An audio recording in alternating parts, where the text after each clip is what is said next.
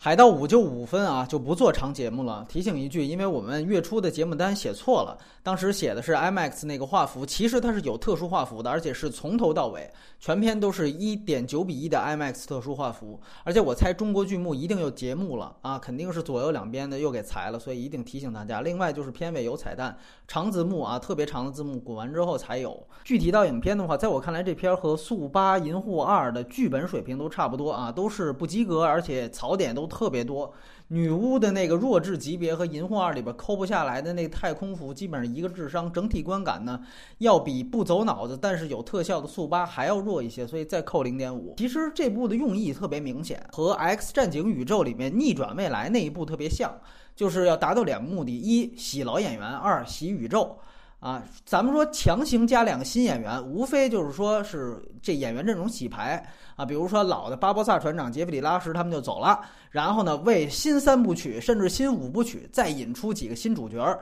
啊，星战七其实也是这个功能。然后第二呢，就是用事件洗之前的剧情。就像逆转未来一样啊，之前是明目张胆的洗掉了旧时间线啊，这样呢可以光明正大的再拍一遍整个这个 X 战警的组队的故事。这一部呢，等于是我生造出了一个啊，封住了原来所有魔咒的这么一三叉戟啊，然后呢再破坏这个三叉戟，以便呢让之前所有已经被盖棺定论的各种前作人物就都复活。最明显的就是小铁匠以及彩蛋里面出来的章鱼哥，用意圈钱这个都没关系，但是您编的实在是太糟糕了。介绍新人的方法，你说就是又这两年用过八百回的那种迪士尼式的认亲梗，他们可以把这个呀给做成专利了。从狗尾续貂的星战七，再到刚刚的银护，啊，延续的那种 family 的认亲梗，哎，我就问，星战七里边是韩索罗他儿子认爹杀爹是吧？然后银护二里边是星爵认爹杀爹，再到了海盗五还是这套小铁匠儿子救爹，巴博萨女儿认爹死爹。你说好莱坞编剧，尤其迪士尼的编剧，没有别的招了吗？然后咱们再说说你洗魔咒的这三叉戟，这个麦格芬是要多弱有多弱。前面铺垫的以为哈这神器得多厉害，写的就跟说咱们《西游记》里头那定海神针如意金箍棒一样。那你看一拿到肯定特别厉害，是吧？然后取下来就是风雨大作。哎，后来发现一取下来这东西就是一滋水枪，然后废柴到最后那反派拿这个戳。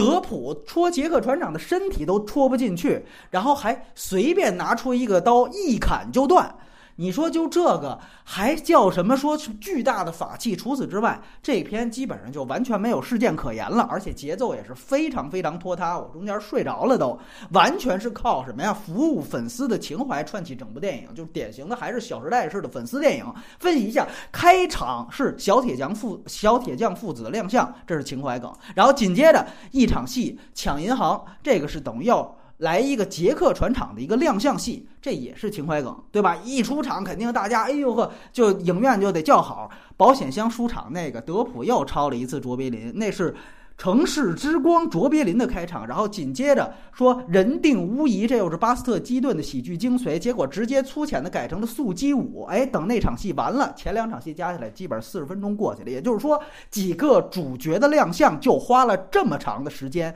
可见他就没多少剧情，完全是靠这冲水呢。随后你看啊，反派巴登在船上有一个突然扯进来的一个回忆线，完全把节奏拖缓。然后那回忆线讲，看似是讲他为什么变鬼，其实也是为。为了引出年轻德普，哎呦，这又是一情怀梗，对吧？尤其小船长第一个亮相，甚至给女粉丝留出了让他们在影院里尖叫的时间。反正对不起，我这部啊也没多少事儿，咱有的是时间，我先让你叫一会儿。然后说实话，你说这不是老梗吗？美队三唐尼年轻版来过一回，星战外传莱娅公主年轻版来过一回，银护二星爵他爹年轻版又来一回。迪士尼这个年轻梗，我觉得也可以再来一专利了。哎，然后紧接着岛上那场戏，其实为了铺垫黑珍珠的解封，哎，又是一个情怀梗，对吧？尤其你看最后，哎呦，黑珍珠一变大，主旋律一响，哎呦，给留出给粉丝鼓掌的时间。然后在船上就开始了为结局巴博萨牺牲各种悲壮的这种认亲线的铺垫，然后不知不觉就来到了最后一场摩西分海。你说摩西分海分出了个波塞冬，也真是希腊埃及大串烧，弄个他妈三叉戟，还以为编剧要把我们伟大的接班人林副统帅林副统帅也他妈写进来呢。哎，所以说这期间这些戏无数个细节的剧情的硬伤，咱们就不一一解解，咱们就不一一解答了。你仔细一想，德普最主要的是你仔细一想这些戏，对跟杰克转场一比，你仔细一想，德普整场戏反正是给架空了，他干什么了？啊，除了说中间解个封，那个黑珍珠号解封也不是他干的，是巴博萨干的，对吧？到最后就除了扔给巴博萨一一把剑助攻他自杀之外，唯一可能有点作用的，就是开场他扔了一个罗盘。但是那场戏也变得特别儿戏。你说你真的开始你变成那种活着开始葛优那富贵那样子，你都已经酗酒到颓废了，然后你犯了一个致命错误，在这期间你让人懵了，把那个罗盘拿出去，然后船员也离开了，这是你一个人物谷底。